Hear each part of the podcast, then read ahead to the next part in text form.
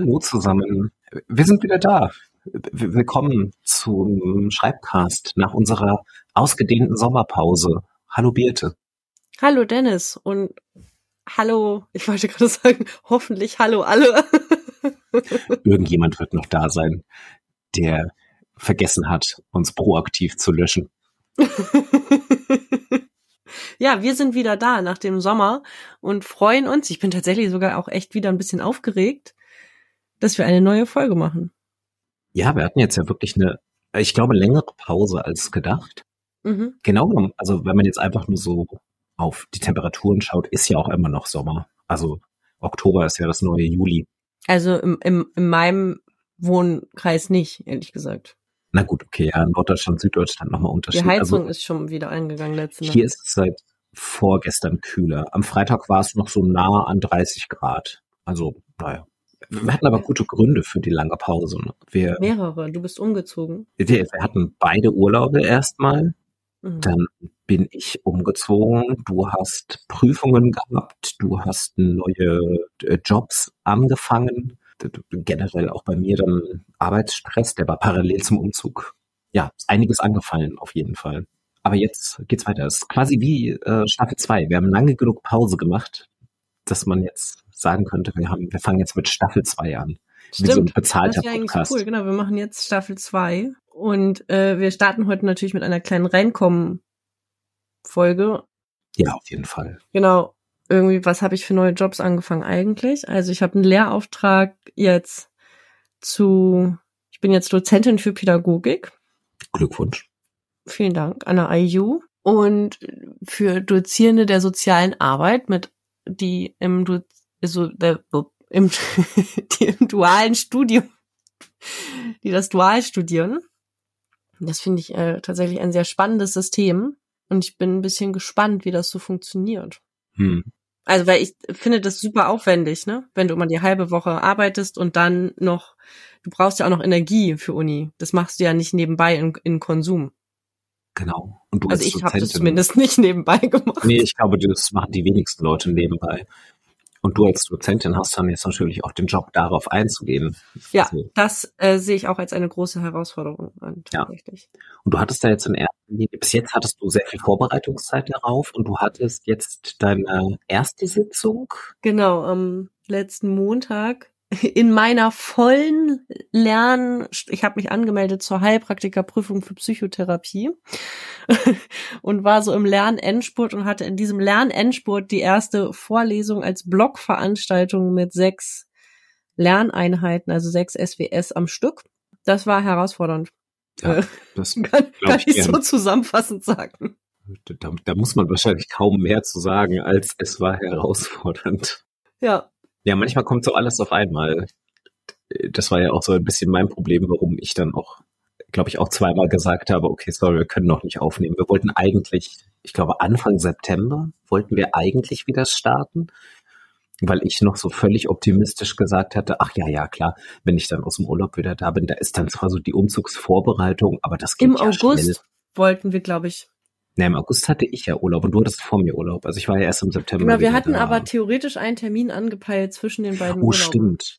Ja. Aber ich glaube, auf den ist dann keiner von uns überhaupt mehr eingegangen. Nee, das war dieses komplett naive, wo wir gedacht haben, wir müssen ja eigentlich gar nicht so richtig pausieren oder nicht länger als zwei Wochen. Ja, ja. Nee, das hat nicht so gut funktioniert. Aber da hatte ich Corona ja auch noch. Das, ich wollte gerade sagen, wir waren, du warst ja auch noch mal mit Corona noch mal krank. Das war dann nach deinem Urlaub, richtig? Ja, ja. Ich hatte nach meinem Urlaub war ich da und irgendwie hat mein Partner quasi ein paar Tage gearbeitet gefühlt. Und dann war eine Arbeitskollegin, dann haben die zusammen eine Speisekarte erstellt und da so raufgeguckt, letztes Überarbeiten. und er hat gesagt schon, die war irgendwie krank. Ja, und oh. dann war er drei Tage später mit Schüttelfrost und Fieber und dann hat er sie angerufen und gefragt, hast du eigentlich mal einen Corona-Test gemacht? Und sie so, ja, gestern Abend, ich hab, bin positiv. Cool. Ja, und dann habe ich immer versucht mit FFP2-Maske und noch gegen an, weil es ging mir noch gut, aber habe ich nicht geschafft. Mhm. Und ich habe natürlich wie immer voll auf Edge geplant, so dass ich nicht hatte, ich hatte jetzt eigentlich nicht zwei Wochen über, wo ich einfach gesagt hätte, das total easy peasy abgeben als nicht Lernzeit. Ja, das ist immer das Problem, wahrscheinlich bei unseren beiden Planungen, dass keine Pufferzeiten mit drin sind. das war jetzt genau meine Sache mit dem, wir sind ja, wir sind aus dem Urlaub zurückgekommen und haben quasi am Tag danach die Schlüssel bekommen für unseren Umzug. Also ich bin, ich mache immer noch das Gleiche. Ich bin quasi nur in den Nachbarort gezogen, nicht irgendwie nochmal komplett neu. Aber wir hatten jetzt einen Monat mehr oder weniger. Also wir hatten zwei Wochen bis zum Umzugstermin. Da musste hier aus irgendwie gebaut und ein bisschen renoviert werden, was zum Glück nicht viel war. Dann war der Umzug, da mussten wir einräumen. Und äh, wir hatten halt auch nicht frei. Also Reike hatte ein paar Tage frei und ich hatte wirklich nur so den Umzugstag, konnte ich mir frei nehmen und sonst gar nichts, weil äh, bei uns auf der Arbeit hat auch super viel Anstand. Also es war auch alles auf Kante geplant. Hat auch funktioniert, aber es war ein wahnsinnig anstrengender Monat und da ging halt wirklich nichts. Deshalb, ich hätte auch nicht aufnehmen können. Ich hatte die ersten zwei Wochen hier, hatte ich meinen Rechner noch so gut wie gar nicht angeschlossen. Der stand halt ab. Aber es hat zum Glück alles funktioniert. Jetzt sitze ich hier wieder in einem Dachzimmer, aber es ist ein etwas größeres Dachzimmer. Deshalb Akustik ist so halbwegs eingerichtet. aber jetzt kann ich es wieder einrichten. Die letzten Folgen war ja immer so ein bisschen, dass ich mir dachte, so, ah, irgendwie klingt das bei mir aus irgendwelchen Gründen gerade nicht so gut. Ich habe aber keine Nerven, mich darum zu kümmern, weil ich, ich baue es ja eh jetzt bald ab. Äh, und jetzt kann ich das machen. Ja, also, jetzt nehmen wir mäßig auf. Jetzt kommt ja auch irgendwie der ähm, wahrscheinlich nicht kalte Herbst oder Winter, aber irgendwie so lauwarme, lauwarme Herbst und Winter. Und das ist ja die gute Jahreszeit fürs Schreiben und übers Schreiben reden. Aber ein bisschen was haben wir ja auch in unserer Off-Time zum Thema Schreiben gemacht. Wir hatten irgendwie so die, wir heute das mal so. Ja, das ist gut. Ich habe das Gefühl, ich habe mega viel gemacht. Ja, du hast mega viel gemacht. Ich habe nicht ja. ganz so viel. Ich kann auch was erzählen, schreibmäßig, aber du hast deutlich mehr. Äh, wollen wir, mit was wollen wir anfangen? Also das ist nochmal so. Also Mich interessiert natürlich viel mehr, was du so gemacht hast, als das, was ich so. Aber ich habe total Bock, auch darüber zu reden. Ich kann ja mal mit einer Sache anfangen. Ich wollte sagen, fang du mal mit was an, weil du hast wahrscheinlich mehrere Themen und ich habe so eins. Dann mache ich irgendwo dazwischen. Eine Sache, die ich gemacht habe und total gerne nämlich auch Lust habe, die zu teilen mit euch und mit dir, Dennis, ist, dass ich ja Schreiben viel auch selber wieder eingesetzt habe zum Lernen. Da habe ich dann viel drüber nachgedacht. Ich habe das auch verschi auf verschiedenen ähm, auf, in, mit, ich bin mir nicht sicher, äh, Medien, also verschieden medial genutzt. ja. Ich habe tatsächlich Freeridings gemacht zu Was weiß ich alles, das eher weniger, aber ich habe viel auch gelesen und dann übertragen, um das nochmal mehr zu verinnerlichen, was ich da mache. Also dann habe ich, wenn ich ein Buch gelesen habe, ich fand tatsächlich super schwer zu lernen, den Teil zu Pharmakeut pharmakeutischen, pharmazeutischen Wirkmechanismen. Und da habe ich das viel gemacht, dass ich gelesen habe und dann das innen auf diversen Zetteln und Schnellheften, ich habe das Gefühl, ich habe überall Notizen jetzt hier, einfach übertragen. Es ging mir gar nicht darum, das nochmal unbedingt zu lesen. Es ging mir eher darum, nochmal dieses andere drin zu haben, also auch motorisch mich nochmal damit anders zu beschäftigen mit dem, was ich da gerade mache. Schon ein bisschen dieses typische Prüfungslernen. Voll. Ich habe gerade einfach Bulimie-Lernen gemacht. Ja, genau. Aber Notizen runterdampfen schriftlich und ja. dann so am Ende, du hast gemeint Notizzettel. Hat das dann bei dir, ist das so ein DIN A4-Zettel oder hat das dann am Ende so Karteikartenformat? Wie sieht das aus bei dir? Ich wollte eigentlich Karteikarten machen, habe ich aber nicht. Ich habe DIN A4-Zettel gemacht und habe tatsächlich auch immer mal wieder so Überschriften, wenn ich musste ja auch das ICD-10 auswendig lernen, also natürlich nicht das Ganze, sondern nur das Kapitel F, also zu äh, psychischen Störungen. Und hab dann auch Überschriften und einfach so ganz klassisch darunter geschrieben, stichpunktmäßig. Dann habe ich manchmal was gemacht, was ich ja eigentlich viel, viel lieber mache. Das so ein bisschen so Art Sketchnotig zu machen, dass ich dann eine Überschrift und die irgendwie designt habe und da so Post-its drauf gemalt. Also ich habe das nicht mit Post-its genutzt, sondern ich habe ein Post-it um die verschiedenen Notizen drum gemalt und mir auch Symbole dazu überlegt und so. Das ist etwas, was ich ja ganz gerne nutze, auch für mich, um das da denke ich dann auch nochmal anders drüber nach, wenn ich überlege, was hat das denn für ein Symbol? Hm, Ja, aber nee, ich wollte tatsächlich Karteikarten, das habe ich aber echt nicht gemacht. Und das fiel mir auch schwer. Ich gedacht habe, das wäre total cool, bei so einem Bulimie auswendig lernen, dann brauche ich ja Karteikarten. Aber dann war ich, tatsächlich bin ich an dem Punkt gehakt, dass ich dachte, wie kleinschrittig mache ich denn die Karteikarten? Mhm. Und das fiel dir dann auf einem größeren Zettel leichter? Ja. Kann ich nachvollziehen. Also ich bin, ich, ich sehe es aber auch so, diese Deshalb habe ich auch nach Karteikarten gefragt, weil das ist ja das, was man als allererstes assoziiert mhm. mit Prüfungsnotizen, dass man dann am Ende so einen Stapel von kleinen Kärtchen hat und auf jedem, auf jeder Karte steht so ein Wissensinhalt. Ja. Aber muss ja auch nicht zwingend sein. Also das, was du dann gemacht hast, ist ja wahrscheinlich eher so das, was man als Textsorte das Exzerpt nennt. Genau. So eher thematisch strukturiert auf einem Zettel mehrere Informationen zu einem Themenkomplex und dann halt verschieden aufbereitet. Ja. Das waren meistens auch meine Prüfungsnotizen, also im Studium vor allem und ich glaube auch während dem Abitur schon. Es waren dann immer so DIN A4-Zettel am Ende. Und dann habe ich versucht, auf diesen Zettel doppelseitig alles draufzukriegen, zum Beispiel zu einem Buch in mhm. Germanistik oder in Philosophie. Mhm. Und wenn ich da dann so eine Prüfung hatte, gerade so diese ähm, Erstsemester Einführungsvorlesungsdinger, dann hatte man dann ja so x Bücher oder x Autor, Autoren, Autorinnen gelesen. Und dann war immer der Versuch so, alles zu diesem einen Buch auf ein, auf, auf einen Doppel-Dinner 4 Zettel. Mhm. Das hat auch ganz gut funktioniert. Also es war so, der, es fühlte sich nach der richtigen Menge oder nach der richtigen, nach dem richtigen Mix zwischen Zusammengedampftheit und Informationsgrad an. Und eine Karteikarte hätte sich irgendwie nicht angefühlt. Eine Karteikarte hätte sich wie angefühlt? Nicht richtig angefühlt. Ah, nicht richtig. Also auch ein bisschen zu, zu stark runtergebrochen. Ja. Ja, ich fand das echt äh, tatsächlich schwierig dann das äh, andererseits habe ich auch schon gedacht, dann wäre ich vielleicht noch ein Stück weiter hätte ich das noch mehr durchdrungen, wenn ich mir da vernünftige Strukturen für ein Kartei System überlegt hätte. Das ist ja auch noch mal eine andere Art und Weise, sich mit dem Inhalt zu beschäftigen. Was ich für mich total spannend fand, nochmal, ich habe halt schon länger nicht mehr so gelernt, ne? Und das heißt, es war ja auch viel Erinnerung. Ah, guck mal ja, das passiert dabei. Und dieses, wenn ich dann gelesen habe und das dann aufgeschrieben habe, dann hat es mich echt selbst beruhigt. Also zum einen, weil ich das Gefühl habe, ich mache, glaube ich, was, also ich, ich tu da was. Aber es ist auch irgendwie, ja, es war, war echt ein Beruhigungseffekt nochmal.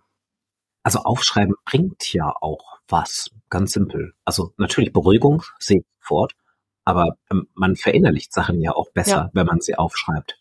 Idealerweise, wenn man sie in eigenen Worten aufschreibt, aber auch so das rein, also selbst wenn du jetzt nur Vokabeln aufgeschrieben hättest, ist es nochmal eine andere Auseinandersetzungsstufe, als diese Vokabeln nur zu lesen. Ja, ja, so habe ich auch immer Vokabeln gelernt, ne? Dass ich habe die ja immer abgeschrieben. Genau, ja. Macht man ja auch so. Das kriegt man in der Schule mit so einem Vokabelheft eigentlich auch genauso beigebracht. Ja. Ich verstehe aber total, was du sagst, weil ähm, um sich ein sinnvolles Lernsystem so im Sinne von Karteikarten, wie sind die angeordnet und so äh, zuzulegen, braucht man ja auch erstmal Zeit. Das ist wieder so ein bisschen genau diese Stolperfalle, dieser Teufelskreis von man muss super viel lernen, hat dafür eigentlich keine Zeit, fängt sofort an, macht es dadurch unstrukturiert und braucht mehr Zeit dafür, aber man hat irgendwie nicht die Zeit oder das Gefühl, sich die Zeit nehmen zu dürfen, sich ein gescheites System als allererstes zu überlegen. Ja. Das ist immer so ärgerlich. Das ist ein total großes Problem. Natürlich zum einen auf diese Art und Weise, was du schon gesagt hast, wie wir beide manchmal so Sachen planen. Aber das geht ja nicht nur uns beiden so. Und wenn ich mir jetzt angucke, die Studierenden, die dann da in der Vorlesung sitzen bei mir, die haben ja genau dieses Problem. Die haben nicht, also es gibt keine Prüfung am Ende, sondern eine Hausarbeit, was ganz gut ist, also finde ich, aus vielfacher Hinsicht. Aber die, da ist ja irgendwie, wir reden immer davon, bestimmte Sachen zu benutzen oder zum Beispiel, dass du für das Planen und das Rohtexten und das Überarbeiten ungefähr gleich viel Zeit einplanen solltest. Habe ich das als Studentin gemacht? Nein, wäre cool gewesen, wenn ja. Das ist ja immer dieses, ich, ich sage das auch immer als Disclaimer dazu, machen wir auch hier im Podcast, glaube ich, wenn wir über so Methoden reden, dass man immer sagt, so, es ist uns total bewusst, dass das natürlich erstmal nur so eine Reißbrettsache ist und dass die Realität anders aussieht, sieht sie halt auch bei uns. Nichtsdestotrotz kann man den Leuten ja nahelegen, das zu machen. Aber klar, also sehe ich vor allem jetzt, wenn du halt Leute hast mit so einem dualen Studium, da ist es halt noch mehr. Also die haben irgendwie gefühlt noch mal mehr Alltagsleben unterzubringen, als man es jetzt vielleicht so als typischer Student oder Studentin hat. Womit ich nicht sagen will, dass die alle nur faul rumlungern, weil die haben inzwischen auch super oft Nebenjobs dabei und können natürlich auch in irgendwelchen Situationen sein, wo sie vielleicht schon Kinder haben, Angehörige pflegen oder einfach irgendwelche Dinge ihrem Privatleben haben, die viel Zeit kosten, ehrenamtliche Arbeit, Vereine, all das. Ähm, aber dennoch ist ja so ein so diese Studentenzeit in der Regel so, dass man jetzt noch keinen Fulltime-Job nebenher hat. Genau. Ja. Dennis, möchtest du eine Sache erzählen, wie du dich mit Schreiben beschäftigt hast? Ja, okay, gerne. Ähm, ich habe es tatsächlich geschafft, im Urlaub zu schreiben, ein bisschen. Oh. Ähm, ich war ja, ähm, also ich war in Schottland und äh, wir haben, wir waren auf den schottischen Inseln und wir sind auf diese, diese schottischen Inseln haben wir bereist tagsüber mit dem Fahrrad, also so Fahrrads, Fahrradausflug. Und dazwischen sind wir mit einem Segelboot von Insel zu Insel gefahren. Also es war so eine Gruppenreise. Wir sind dieses Segelboot nicht selbst gefahren. Wir haben mal ganz faul einfach so eine organisierte Reise mit so Fahrradguides gebucht. Das war alles ganz cool. Das war zum Glück auch eine internationale Gruppe, nicht so komplett deutsch. Das war sehr spannend. Und auf diesem Boot, man durfte nicht so viel mitnehmen, weil man hatte natürlich nur so ganz kleine Kabinen und dann wurde uns gesagt, packt halt bitte irgendwie möglichst leicht und konzentriert euch beim Packen halt auf Klamotten fürs schottische Wetter. Also bringt halt auch dicke Sachen mit und Regenzeug und so. Und dann wusste ich halt, okay, ich kann jetzt auch nicht so viel Entertainment-Kram mitnehmen. Dann hatte ich halt wirklich nur mein Kindle dabei äh, mit irgendwie vier, fünf Büchern drauf äh, und ein kleines Notizbuch. Und das war alles, was ich dabei hatte. Keine di ansonsten digitalen Devices. Und dann hatte ich im Vorfeld gedacht, okay, vielleicht schaffe ich es ja auf diesem Segelboot so ein bisschen zu schreiben. Ist ja irgendwie ganz cool. Habe aber nicht damit gerechnet, dass das wirklich passiert. Weil da ja auch eine Gruppe dabei war. Also es war ja immer irgendjemand drumherum. Und dieses Boot war jetzt nicht so groß genug, dass man sagt, oh, ich suche mir jetzt mal hier meine eigene Ecke, in der ich alleine und ungestört bin. Aber es hat am Ende doch funktioniert. Und ich habe eine Idee verschriftlicht, immer in diesen äh, abends, wenn wir dann halt fertig mit der Radtour waren und dann halt so zwischen diesen schottischen Inseln herumgecruised sind oder schon ähm, im Hafen lagen. Dann habe ich mich immer an Deck gesetzt, hatte so einen Spot, äh, wo ich irgendwie gerne gesessen habe und habe dann wirklich so handschriftlich Notizen für ein äh, Pen and Paper System aufgeschrieben, über das ich schon ganz lange nachdenke, was so im Kopf rumspukt. Also so eine Idee für ein Szenario, aber auch für wirklich so eine Mechanik dahinter, also wie man mit Würfeln würfelt, um Proben zu schaffen und so. Und das spukt mir schon wirklich lange im Kopf rum. Und ich hatte irgendwie so im Alltag nie die Zeit, mich mal hinzusetzen und zu sagen, jetzt schreibe ich das mal auf. Und da habe ich es geschafft, ähm, weil irgendwie so die Stimmung passte. Und dann habe ich mich da immer hingesetzt und geschrieben. Ähm, wirklich, das waren sieben Tage an Bord des Schiffes und ich glaube, an fünf Tagen habe ich was geschrieben und hatte am Ende mh, hm, gar nicht mal so viel. Ich glaube so 15 Seiten in diesem Notizbuch. Und das hat so ein kleines Notizbuch gewesen, so ein, so ein Dinner 5 Buch, glaube ich. Also es war jetzt quantitativ nicht viel, aber qualitativ sehr, sehr cool. Und das war so ein bisschen wie so eine romantische Klischee-Vorstellung vom Schreiben. Also ich saß da halt mit so einem schwarzen Tee und dick eingepackt an Bord dieses äh, Seglers, äh, der dann da durch die graue schottische See äh, geflügt ist. Teilweise hat es geregnet. Und dann saß ich da so dick eingepackt und habe halt geschrieben. Und das fand ich als Bild ganz cool. Aber oft funktionieren diese Bilder nicht. Also oft gefalle ich mir in dieser Vorstellung von handschriftlichem Schreiben und mache es nicht. Da habe ich es halt mal gemacht. Und ich hatte ein, eine Person hat mich irgendwann darauf angesprochen ähm, aus dieser Gruppe und hat mich gefragt, was ich da mache. Und es war ganz lustig, die Assoziationskette, was diese Person dachte, was ich schreibe. Mhm. Ähm, weil sie hat quasi mich gefragt, sie hat als erstes ist sie eingestiegen mit der Frage, ah, schreibst du ähm, Tagebuch oder schreibst du halt so ein Reisejournal? Mhm. Und ich war halt gerade so am Schreiben und war, habe dann nur so nicht sonderlich kommunikativ gesagt, nee, äh, was anderes, weil ich gerade nicht erklären wollte, was ich mache. Und dann war die zweite Assoziation dieser Person, dass sie sofort sagte, ähm, ach so, äh, was berufliches, irgendwas für einen Job. Mhm. Und dann habe ich halt auch gesagt, nee, nee, äh, schon, schon was eigenes, Kreatives. Und dann habe ich im Blick dieser Person gesehen, dass sie mit ihrem Latein ziemlich am Ende war. Mhm. Also sie konnte sich keine andere Textsorte ah. vorstellen, die kreativ wäre, die abseits von Tagebuchschreiben oder so Reise, Reisetagebuch mhm. war. Ich, und ich muss sagen, ich habe es dann in der Situation auch nicht erklärt, weil ich gerade einen Gedanken hatte und ich jetzt nicht erklären wollte, was ich da mache, weil dann hätte ich anfangen müssen zu erklären, ich schreibe hier gerade eine Idee für ein Pen-and-Paper-Regelwerk und das wäre eine Person gewesen, der ich hätte erklären müssen, was mhm. das ist. Also dachte ich mir, okay, mit der, mit der Info, was ich da schreibe, kann sie nicht viel anfangen. Also lasse ich sie jetzt so ein bisschen in der Luft hängen und sage, nee, ich schreibe was anderes Kreatives. Ja. Dann hat sie halt nicht nochmal nachgefragt. Hast du auch nicht aufgelöst nochmal? Nee. Du bist schon rein. Ich hatte nicht das Gefühl, dass die Person so richtig interessiert war. Es war eher so ein bisschen so smalltalkig. Sie ist so an mir vorbeigelaufen, hat gesehen, wie ich da sitze und was ah, okay. schreibe. Weil wenn ich jetzt Tagebuch geschrieben hätte, dann hätte ich ja dann auch nicht angefangen zu erzählen, was ich da reinschreibe. Ja, ja, genau. Also das äh, finde ich auch, naja. Aber ich finde auch spannend an der Geschichte, dass es für die Person ja die Möglichkeit gab, irgendwie, du machst entweder schreibst du Tagebuch oder was berufliches. Genau, dass das so die beiden Go-To-Textsorten waren. Viele Leute hatten da auch ihren Kram. Also es hatten ganz viele Leute Laptops dabei und haben dann auch wirklich gearbeitet an Bord dieses Schiffes. Interessanterweise gerade die ähm, eher die Internationals. Da war ein mhm. äh, US-amerikanisches Pärchen dabei. Die haben wirklich immer wieder so Arbeitsmails gemacht und Kram. Ähm, da war eine ähm, eine Engländerin dabei, die hat definitiv auch gearbeitet während dem Trip. Und dann war ja, das kanadische Pärchen, die waren schon älter, die haben nicht, die haben nicht gearbeitet ich glaube, ein Deutscher hatte auch noch einen Laptop dabei und hat definitiv auch mal in ein, zwei Tagen irgendwas für die Arbeit gemacht. Ich kann es mir auch, das, als du es gerade vorgestellt hast, habe ich versucht mir, äh, als du es gerade erzählt hast, habe ich versucht mir vorzustellen, wie das ist, auf einem Schiff zu sein und meinen Laptop nicht dabei zu haben. Und also nicht. Ich weiß aber auch nicht, ob er so viel gebracht hätte, weil der, das Internet war halt auch richtig mies. Also du hättest auf jeden Fall irgendwie selbst sehr gute Coverage haben müssen, damit du dir einen Hotspot legen kannst weil das Schiff selbst hatte keinen WLAN-Hotspot und wir haben halt auch an so kleinen Häfen angelegt, dass die einzige Möglichkeit, da mal Internet zu bekommen war, dass du zum Local Pub gelaufen bist mhm. und die hatten dann meistens ein freies WLAN. Aber auch nur in diesem einen Gebäude. Weil ich nutze ja nix. viel Hotspot über Handy dann. Ja, aber also wäre da die Frage gewesen, ob da was durchgekommen ist. Also ich war auch von einer Netzabdeckung her, war ich so 90 Prozent des Tages offline gefühlt.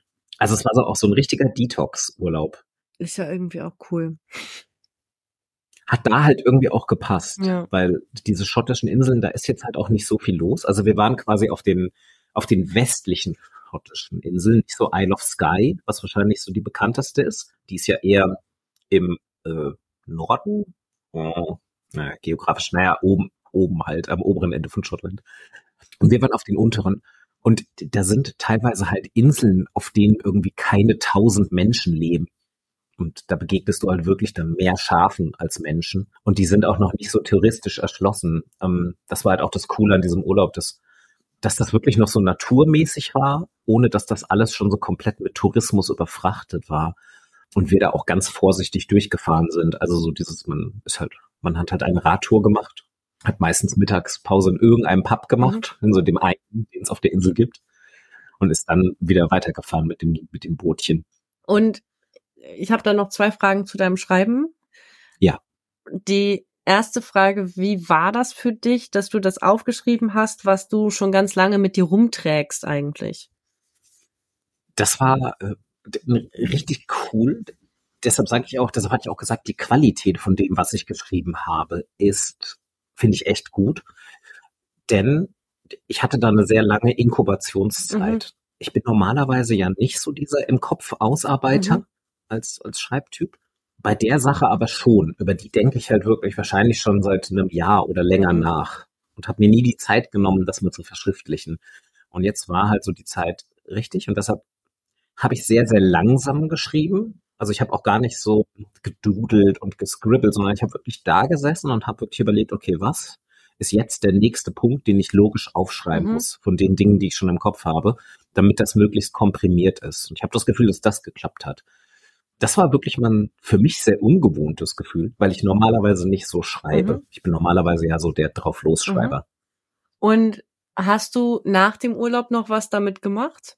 noch nicht. Das lag aber wirklich nur am Umzug. Mhm. Also einfach, weil ich keine Zeit hatte, irgendetwas aufzuschreiben. Das Notizbuch liegt aber hier griffbereit. Also ich habe es schon wieder aus einer der Umzugskisten herausgeholt. Mhm. Und ich werde damit definitiv noch was machen. Mhm. Auch noch dieses Jahr auf jeden Fall. Weil ich glaube, dass das, was ich jetzt hier handschriftlich liegen habe, wirklich so gut ist, dass es sich lohnen würde, das digital aufzuschreiben und dann damit weiterzuarbeiten. Das wäre jetzt für dich der nächste Schritt, das zu, ähm, in ein digitales Dokument zu übertragen. Ja, mhm. genau. Weil es so prototypenmäßig ist, dass sich da noch viel dran verändern wird. Mhm. Auf jeden Fall, das weiß ich. Ich habe jetzt meine erste Idee aufgeschrieben, aber die wird nicht so funktionieren, wie ich sie mir jetzt erdacht habe. Und das mache ich dann wirklich lieber digital. Also wenn ich weiß, ich werde ein Dokument oft überarbeiten und da werden verschiedene mhm. Versionen entstehen, dann mache ich das wirklich lieber digital. Ja da bin ich einfach nicht so der Handschriftentyp. Ich finde es auch einfacher tatsächlich, digital genau. zu überarbeiten. Da kannst du auch reinschreiben, nochmal verändern und hast nicht irgendwie. Exakt, genau. Also ich bin, viele Leute können das ja auch handschriftlich, die haben dann gar kein Problem damit, sich Markierungen zu machen und Sachen durchzustreichen und dann die nächste Version dahinter zu schreiben. Mir ist das ein bisschen zu unordentlich, mhm. auch vom Schriftbild her ich habe dann lieber so verschiedene Versionen und überarbeite im Text mhm. und schiebe hin und her. Ja, das war so meine Schreiberfahrung. Es war nicht viel, aber es war sehr, sehr gut von der Qualität. Und ähm, ich merke schon die ganze Zeit, das beschäftigt mich auch gedanklich weiter. Also ich habe jetzt wirklich so diesen ganzen Umzugsmonat, wo ich einfach keine Zeit hatte, mich abends mal hinzusetzen, habe ich trotzdem mehrfach dran gedacht, wie ich daran weiterarbeiten möchte. Das ist schon ein gutes Zeichen. Ich weiß auch, dass ich das jetzt nicht zu lang liegen blasen darf. Das heißt, dadurch, dass du ähm, das aufgeschrieben hast, bist du jetzt gedanklich an einem weiteren Punkt und planst jetzt sozusagen die nächsten Schritte. Äh, tatsächlich, ja, genau. Also es haben sich wieder auch neue Ideen ergeben durch das Aufschreiben, die sich, glaube ich, nicht ergeben konnten, als ich die Ursprungsversion noch nur im mhm. Kopf hatte. Weil ich glaube, dann war mein Kopf schon voll mit mhm. den Ideen, die ich hatte. Die habe ich jetzt aufgeschrieben und jetzt habe ich wieder Platz für äh, weiterführende ja. Ideen auf Basis dessen, was ich schon aufgeschrieben und damit halt auch äh, festgelegt habe. Cool. Also es ist äh, Dagmar, ne, Dagmar Knorr aus, äh, aus dem Schreibwerkstatt Mehrsprachigkeit Hamburg, wo sie ja meine Chefin war, die hat immer gesagt, dass sie so schwanger geht mit Konzepten. Das war ihr Ausdruck dazu. Mhm. Und es passt dazu ganz gut, finde ich. Ja, dann, ja, auf ja. jeden Fall eine Tutorin aus unserem Team hier äh, hat das halt immer so die Inkubationszeit mhm. genannt dazu auch so einen Impuls geschrieben und ähm, es passt eigentlich auch. Mhm. Wahrscheinlich eher die virologische, mhm.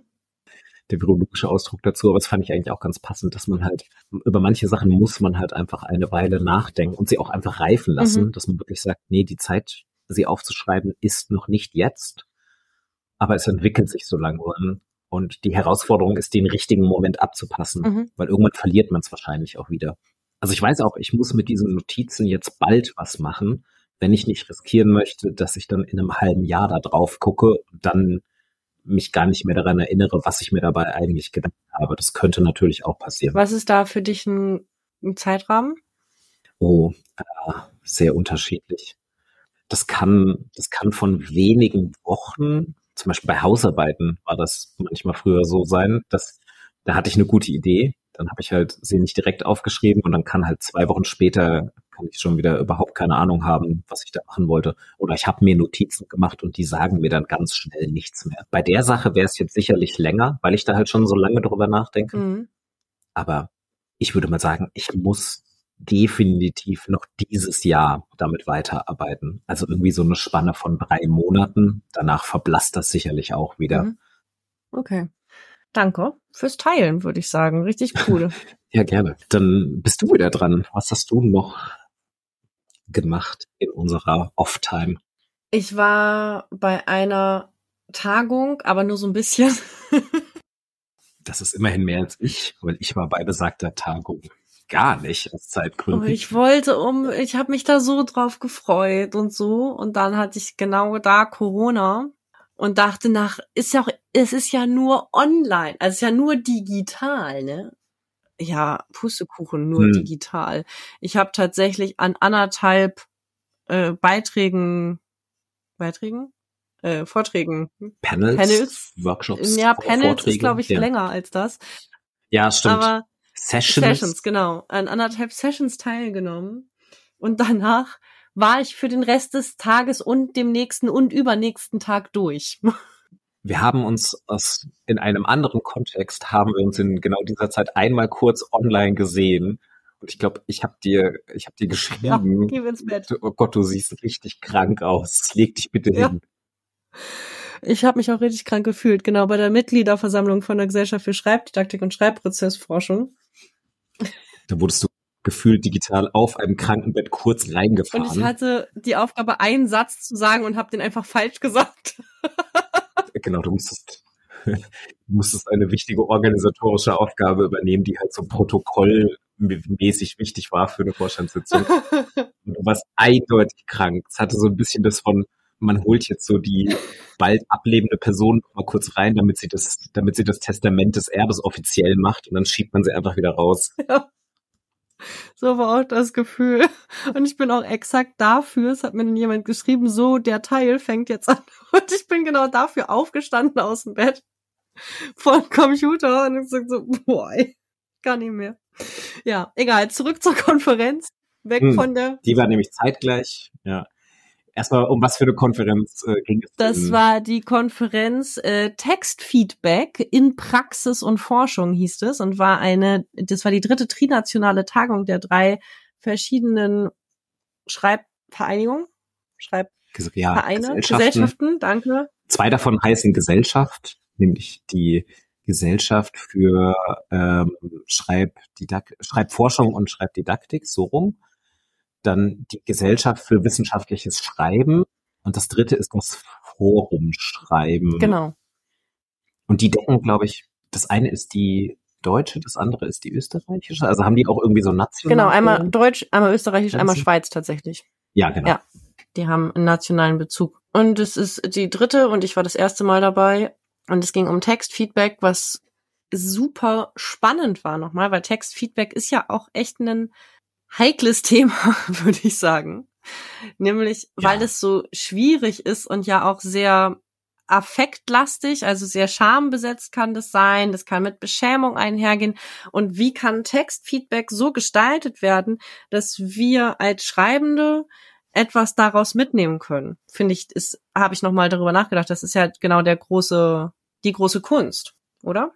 Ja, auf jeden Fall. Und ich habe einmal teilgenommen, einen Vortrag gehört von, ja, wie heißen sie da mit Vornamen? Rieder und Burkhalter äh, von, ich glaube, Forum Schreiben kommen die. Und zwar Adressatenorientierung als Kriterium für Textfeedback. Was heißt das konkret? Das war total spannend, nämlich haben die zwei Zeitungsartikel vorgestellt zu einem Zugunglück und haben überlegt, wenn das jetzt, wenn wir rein auf die AdressatInnen-Orientierung gucken, dazu haben sie auch so ein, so ein Raster vorgestellt, wenn wir rein auf die AdressatInnen-Orientierung gucken, was ist denn da für ein Textfeedback sinnhaft? Und dann war sogar bei dem einen nachher die Frage, hätte man diesen Text überhaupt schreiben müssen? Also wenn wir jetzt rein auf die AdressatInnen-Orientierung gucken, ne, wollen die das überhaupt lesen? Was ist denn für die wichtig darin? Dann kommst du auch auf eine Frage, muss denn das eigentlich? Und die, die meinten, dass AdressatInnen-Orientierung als Kriterium für Textfeedback ganz schön hart sein kann für die Schreibenden und radikal. Weil nicht klar genug gemacht wird, wer die AdressatInnen sind oder weil es schwierig ist, die intendierten Adressatinnen dann tatsächlich zu adressieren? Ich würde sagen, weil du als schreibende Person mitunter gerne etwas mitteilen würdest, was aber AdressatInnen gar nicht hören wollen oder lesen wollen. Mhm. Ich müsste jetzt meine, meine Unterlagen nochmal raussuchen, was die wirklich gesagt haben, aber ich würde es jetzt mal ein bisschen umdeuten auf das, was ich jetzt dazu sage. Und sehe Adressatinnenorientierung. Hm, also pass mal auf, wenn wir, ich setze mal woanders an, wenn wir jetzt in den Bildungskontext gucken, ne? Ich muss mal wieder dein Bild sehen, sonst ist es irgendwie komisch, mit dir zu reden. Ich hab, bin gerade in das PDF gewechselt zur Tagung. Ach so. Also wenn wir über Bildungskontexte reden zum Beispiel, also über Lehrkontexte, da geht's ja manchmal darum, Dinge zu vermitteln, die jetzt gar nicht unbedingt im primären Interessebereich der AdressatInnen liegen. Wenn du zum Beispiel wiederum auf Marketing guckst, hast, hast, gibt's ja die Aussage, du musst ja erstmal deinen potenziellen KundInnen erklären, dass sie das Produkt haben wollen. Genau. Und da sehe ich, glaube ich, den Knackpunkt mit der Adressatinnenorientierung. Auch gerade beim Zeitungstexte schreiben. Es sind, sind so Sachen, irgendwie ist es sinnhaft, das mitzuteilen. Und wie machst du das dann wirklich so, dass du wirklich eine Adressatinnenorientierung hast? Und bei anderen Texten hast du voll recht. Da waren wir auch dann bei wissenschaftlichen Texten. Das ist nochmal eine ganz andere Frage. Wer ist eigentlich Adressat, Adressatin?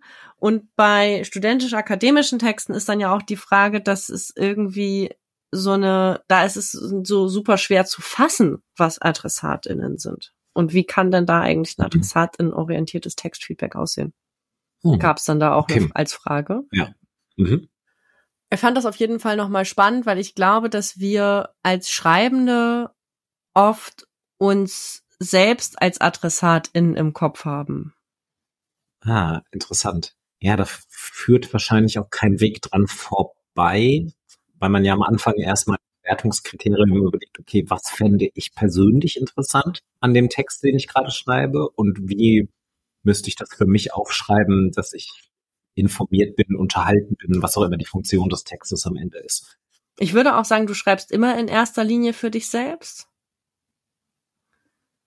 Und dann idealerweise noch für ein paar andere genau, Leute. Und dann ist das ja auch ein Überarbeitungsansatz zu gucken. Und jetzt gucke ich noch mal, was ist, wenn ich das für eine andere Person mhm. schreibe, mhm. was erzähle ich dir? Zum Beispiel, wenn ich in ähm, Schreibberatung zu autobiografischen Schreiben gucke, dann geht's ja erstmal nur um dich selbst und dann geht's ja, wenn du das anderen erzählen möchtest, noch mal um die Frage, ähm, wem möchtest du es erzählen? Und da bringe ich auch eine ganz klare, also so ein Persona mit rein, weißt du, dass die Leute sich eine konkrete Person vorstellen, der sie das erzählen und dann erzählen, okay, was, was möchte ich denn dieser Person erzählen? Ich finde das auch an dem Beispiel, was du gerade gesagt hattest, dass es quasi so Zug und Glück war. Das ist ja auch dieses, ähm, ich habe das, das hat mich früher immer schon immer so irritiert, wenn man so genau so Katastrophenmeldungen hat von eben genau zum Beispiel ein Zug ist verunglückt. Ähm, dass wenn dann so berichtet wurde, so ein Zug ist im Ausland verunglückt und dann ja bei Zeitungsmeldungen ganz oft so diese dabei steht so, es waren zwei deutsche Passagiere an Bord. Mhm. Das ist ja genau so eine Adressatenorientierung, mhm. Dass man sagt so, ja, okay, diese, warum ist diese Meldung interessant? Weil das betrifft auch Landsleute. Mhm. Deshalb steht es dann in einer deutschen Zeitung. Mhm. Ähm, wo man sich dann immer fragt, so ja, okay, aber wenn, wenn niemand Deutsches an Bord ge ge gewesen wäre, hätte man dann diese Nachricht überhaupt geschrieben? Sowas, ja. Ja, hier war das jetzt einmal eine Zeitung, Zeitung, die sich eher an Menschen richtet, die einen höheren Bildungsgrad haben. Also sozusagen einmal Bildzeitungsniveau und einmal, weiß nicht, Süddeutsche oder so. Wie hat sich da dann über, wie hat sich da unterscheiden?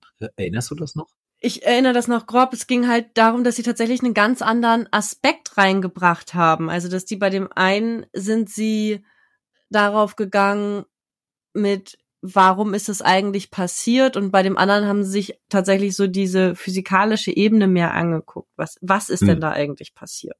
Okay, verstehe. Ja, okay, das ist interessant. Das heißt ja dann, die Intellektuellen sind schon so entmenschlicht, die sind nur so, oh, das ist spannend. Da da, das und das Bauteil versagt. Und in der Bildzeitung stand dann wahrscheinlich irgendwie, war der Zugführer Robert Habeck? Drei Ausrufezeichen. ja. Ja, cool. Also Adressatenorientierung, echt spannendes Thema. Ja, total. Ist ja, genau. Äh, ist halt ja für jeden wichtig, ne? Ist ja irgendwie am Ende auch für technische Redakteure von Anleitungen und so, so Adressatenorientierung betrifft irgendwie alle Leute, die schreiben. Ja, vielleicht machen wir auch zu Textfeedback einfach nochmal eine eigene Folge. Ja, ja. Der zweite, das war ein Symposium. Das war total spannend gemacht tatsächlich. Das war mit äh, Ella Grieshammer und Andrea, heißt sie, ne? Carsten, die beide ihre Promotionen vorgestellt haben, die ja gar nicht gestern waren, sondern schon ein bisschen länger her, glaube ich, bei beiden. Ich glaube auch. Und die haben, ja, ich glaube bei Andrea schon länger als bei Ella, aber und ja, die genau, haben äh, ihre ihr Korpus vor, also sie haben sozusagen, die haben Material aus ihrer Promotion vorgestellt und darüber geredet und das haben sie aber im Wechsel kommentierend über die jeweils andere. Oh, cool. Mega, richtig coole, richtig cool gemacht. Da hat auch, es gab äh, einen Post auch dazu auf Instagram von ähm, natürlich Jifa Wode. Genau, die hatte sich das nämlich auch angeguckt und war auch total angetan davon. Genau, Jifa Wode hat dazu geschrieben und ich war auch, ich war mega angetan und es ging halt da nochmal um Arten von Textfeedback und was es bedeutet, über Schreiben zu sprechen, also über den geschriebenen Text in diesem Fall zu sprechen. Und dieses, statt zu sagen, das und das würde ich verändern, auch eine Frage zu stellen. Wie bist du da und dahin gekommen? Wie, es gab eine Stelle, was war denn das nochmal? Es war auf jeden Fall, haben die halt das, die haben beide Interviews, äh, nee, Quatsch, Dialoge gezeigt, die Schreibende über Texte gesprochen, geführt haben. Einmal waren das Schreibende untereinander auf einer Peer-Ebene und einmal war das, dass eine Schreibberaterin mit einem Schreibenden gesprochen hat. Und da haben sie beide Male haben sie gezeigt, dass die zu ihren eigenen Überarbeitsideen gekommen sind über Fragestellende an anderen. Also zum Beispiel über, du schreibst, es gibt gar nicht, gar kein, kein, kein Forschungsstand dazu. Das ist ein Beispiel, das war ein bisschen anders. Wie glaubst du denn, was ist denn deine Idee dazu, was deine Hypothese, wie das eigentlich dazu gekommen ist? Und dann kam es am Ende dazu, Moment, es gibt ja eigentlich doch Forschungsstand dazu. So. Und das finde ich eine total spannende Feedback-Methode, die wir auch so lernen. Das ist ja dieses nicht-direktive, es ist eine Form des nicht-direktiven Feedbacks. Und zu überlegen, also erstmal in der systemischen Arbeit nennen wir das ja die gelernte Unwissenheit. Ne, wenn dir jemand was erzählt und dann sagt, sagen Menschen ganz oft am Ende, verstehst du? Und wir sagen dann, ja. Und in einem systemischen professionellen systemischen Kontext sagen wir dann in der Regel nein. Erklär mal. Ja. Und das kommt dann auch tatsächlich immer mal wieder, auch in vielen Beratungen, die ich schon geführt habe, kam es dann dazu, okay, ich hatte tatsächlich auch ein anderes Bild zu an der verstehst du Stelle im Kopf, als die Person tatsächlich gemeint hat. Ja.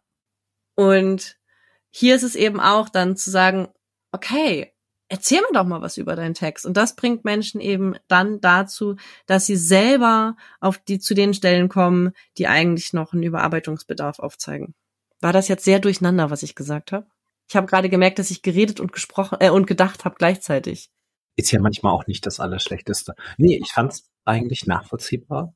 Eben genau dieser Unterschied zwischen, man macht sich halt ein Bild im Kopf, während die Person spricht und hinterfragt dieses Bild aber nicht nochmal oder versus man hinterfragt das wirklich verbal nochmal. Also genau dieses, erklär bitte nochmal genau, mach nochmal ausführlicher. Dieser Abgleich haben wir dasselbe im Kopf. Und das haben die beiden quasi vorgeführt, auch in diesem Symposium, wie das, also kamen da unterschiedliche Perspektiven aus? Du hast gemeint, die haben quasi immer die Daten der jeweils anderen Person auch bewertet. Ja, die haben und die Daten haben selber vorgestellt und Gedankengänge dazu vorgestellt und dann nochmal was dazu gesagt und das dann auch in einem Modell zusammengebracht nachher. Mhm. Aber leider musste ich dann an einer Stelle auch abbrechen. Konnte okay. mich einfach wirklich nicht mehr konzentrieren. Nochmal die Frage. Das klingt total spannend. Das war super spannend, das war echt toll. Und nochmal die Frage, auch in dem Kontext wieder, erstens, wie geht eigentlich nicht direktives Feedback wenn es um Überarbeiten geht. Das ist auch eine Kunst. Ja. Und dann aber auch eine andere Frage, die mich ja auch viel bewegt, ist, muss denn das eigentlich direktiv? Äh, direktiv äh, oder non-direktiv? Muss denn das eigentlich ja. nicht direktiv? Äh, es gab doch irgendwann mal, oh Gott, das kriege ich jetzt spontan nicht zusammen, aber es gab eine US-amerikanische Studie, ich glaube, das Buch heißt Talk About Writing und ich krieg's auf die Schnelle jetzt nicht hin, wer es geschrieben hat. Ähm, ich kann noch mal gucken, ob ich es nachher recherchiere. Die haben auch, die haben ähm, Schreib-Peer-TutorInnen befragt, wie sie ihre eigene Beratungspraxis bewerten. Und diese TutorInnen wurden auch mehrheitlich nach einem nicht direktiven Modell geschult, ähm, dass sie halt wirklich genauso das typische öffnende Fragen, äh, spiegeln, aber nichts vorgeben. Und all diese Leute in der Befragung, es war eine quantitative Befragung mittels eines Fragebogens, die haben dann auch explizit die Frage gestellt bekommen, wie sehr folgst du diesen non-direktiven Grundsätzen? Und gefühlt alle haben geantwortet, dass sie natürlich auch immer Anteile direktiven Feedbacks in der Beratungssituation haben und dass sich das in der Praxis so gut wie gar nicht vermeiden lässt. Völlig egal, nach welchen Grundsätzen die non-direktiv geschult wurden und so, weil sie gesagt haben, irgendwann kommt immer der Moment, wo man die Leute auch anfängt zu nerven, wenn man immer nur sagt, ja, wie würdest du mhm. das denn jetzt machen? Oder, ach, das ist ja interessant, ich fasse dir das nochmal zusammen und die Menschen, die einem da gegenüber sitzen, aber eine konkrete Frage ja. haben und sagen, ja, ich will doch nur wissen, wie man das zitiert. Ja. Und darauf dann zu antworten, ja, wie würdest du denn jetzt vorgehen, um herauszufinden, wie du das zitierst, führt halt auch nicht zum Ziel in manchen Stellen. Ja. Genau, bei klare Fragen. Ich weiß nicht, ist ja fast auch eine Ethikfrage. Also, wie, ich fühle mich auch als Ratsuchende irgendwann nicht ernst genommen, wenn immer das gemacht wird. Ja, irgendwann denkt man halt so, warum bin ich eigentlich hier? Ja, genau. Also ich bin dann, doch hier. Also. Dann kann ich mir das auch selbst raussuchen. Aber wenn ich eine Schreibberatung genau. auch dafür wende ich ja Zeit auf. Und das hat ja auch was mit Wertschätzung der Person zu tun, die da zu mir in die Schreibberatung kommt. Ja. Dass ich auch antworte. Wir haben ähm, dazu fällt mir ein, wir haben äh, diese Woche ähm, haben wir unsere, haben wir neue TutorInnen geschult, die bei uns anfangen im Schreibzentrum. Aufregend. Fünf neue Leute. Ähm, super fittes Team, die in der Schulung total viele kluge Nachfragen gestellt haben und auch schon eine total gute Idee davon hatten, äh, so was Beratung bedeutet. Und dann haben wir auch, äh, wir lassen die immer so Plakate erstellen, so wie läuft eine Beratung ab und welche Gesprächstechniken wendet man an. Und das machen wir auf Basis des sogenannten gelben Buchs, mhm. also dieses ähm, Schreibberaterschulungsbuch äh, von auch Grieshammer und Co. Die Bibel. Und dann haben sie da halt die, die typischen Gesprächstechniken auf einem Plakat rausgeschrieben und dann halt so spiegeln, paraphrasieren, zusammenfassen. Und dann hatte die Gruppe, die das vorbereitet hat, hat gesagt, ja, wir haben jetzt mal die weniger üblichen Sachen wie äh, konfrontieren und herausfordern, haben wir mal nicht aufs Plakat genommen, weil die, die wendet man ja eh nicht oft an. Und äh, das ist komplett richtig, man wendet die nicht so oft an wie die anderen.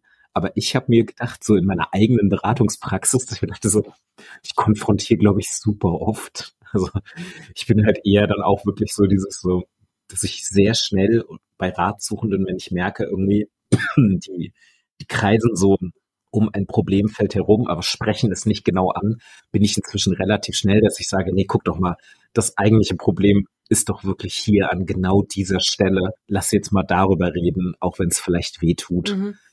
Wo ich dann aber auch sofort mich selbst hinterfragt habe, so, hm, mache ich das vielleicht inzwischen so ein bisschen zu schnell? Mhm. Also hat das was vielleicht auch mit inzwischen irgendwie zwölf Jahren Schreibberatertätigkeit zu tun, dass ich so immer genervter werde und mhm. sage so, ja, ja, ja, kommen äh, öffnende Fragen, mir egal.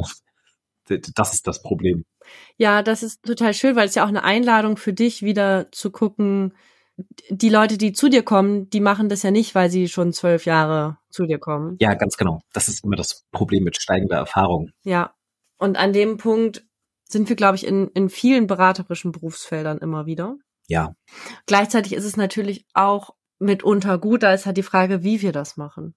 Ja, also genau. Also diese Frage müssen wir uns ja eigentlich dauernd stellen. Und ähm, auch Beratungstechniken können sich ja verändern über die Zeit. Also das entwickelt sich ja auch ein bisschen weiter. Also eigentlich müssen ja auch wir als Berater und Beraterinnen äh, uns ständig weiterbilden, so wie das irgendwie auch praktizierende Ärzte und so tun, weil es irgendwie, glaube ich, auch keine gute Idee ist, so mit den Techniken zu bleiben, die man selbst halt mal vor zehn Jahren irgendwann gelernt hat und zu sagen, das ist es jetzt, das bleibt es jetzt auch bis zum Ende meines Arbeitslebens.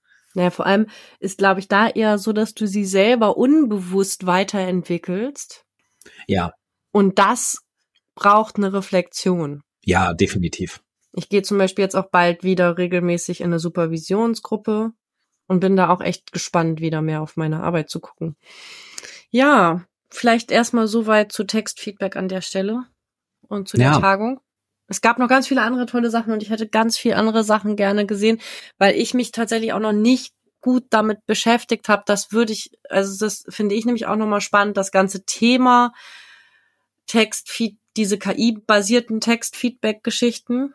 Das habe ich das Gefühl, steht ja. noch aus und ich kreise drum rum, weil ich es eigentlich nicht angucken will und gleichzeitig total wichtig finde. Und jetzt mit meiner, ähm, mit meinem Lehrauftrag merke ich, dass mich das Thema KI noch mal anders beschäftigt, als es das vorher getan hat. Ja, ich, also das haben wir ja eh schon gesagt, dass wir dieses Jahr und wahrscheinlich, solange dieser Podcast noch existiert, sagen, und für immer, immer wieder und äh, immer wieder über KI sprechen werden.